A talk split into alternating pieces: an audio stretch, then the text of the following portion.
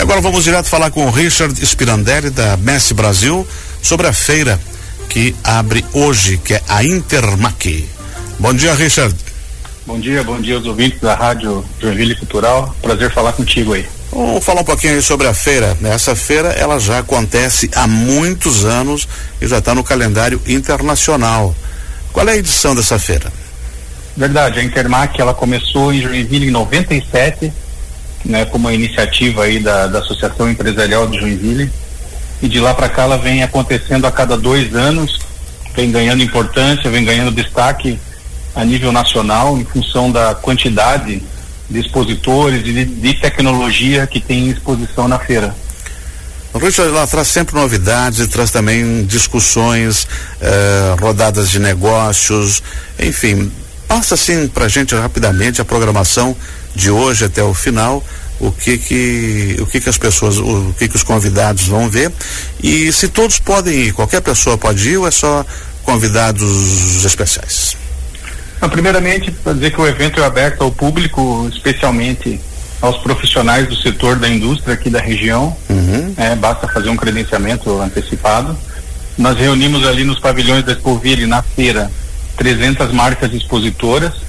As principais marcas né, da indústria estarão ali presentes. Paralelo à feira tem uma grade de conteúdo bastante extensa.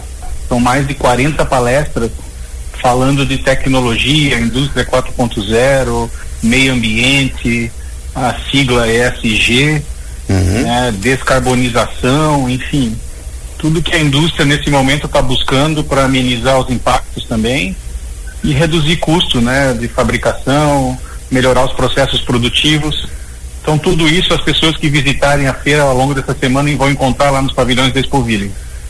Richard, a gente sempre teve a Intermar como uma das maiores e mais robustas feiras para o turismo de eventos. Depois aí a gente teve dois anos difíceis de pandemia e esse ano ela volta com força total, com a magnitude de, de como sempre foi.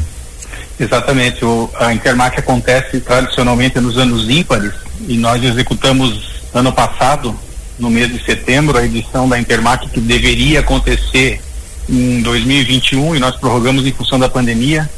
Então nós tivemos um ano de preparação para essa edição de 2023 e apesar do tempo curto, a gente conseguiu aumentar a área de exposição, ocupando todo o pavilhão da Expoville. Também trouxemos 30 novos expositores do Brasil inteiro para essa edição. Uhum. E o que a gente percebe é uma procura grande das empresas aí pela nossa feira, em função da nossa economia, da nossa indústria, da nossa região, que é muito bem avaliada aí a nível nacional. Dessas 300 marcas em exposição, aproximadamente em percentual, quantos Joinville? Poderia dizer que 90 90% são expositores de fora. E 10% são empresas aqui da região. Oh, impressionante. Isso é muito bom que movimenta a questão do turismo de eventos também na Exatamente. cidade. As pessoas se hospedam, se alimentam. Passeiam, gera, gera bastante movimentação na economia, né? É verdade. Então, o cidadão que quiser participar da Intermac, é só ir lá na Expoville, Ali tem o balcão que faz a, a inscrição rapidinho, pega um crachá e pode visitar.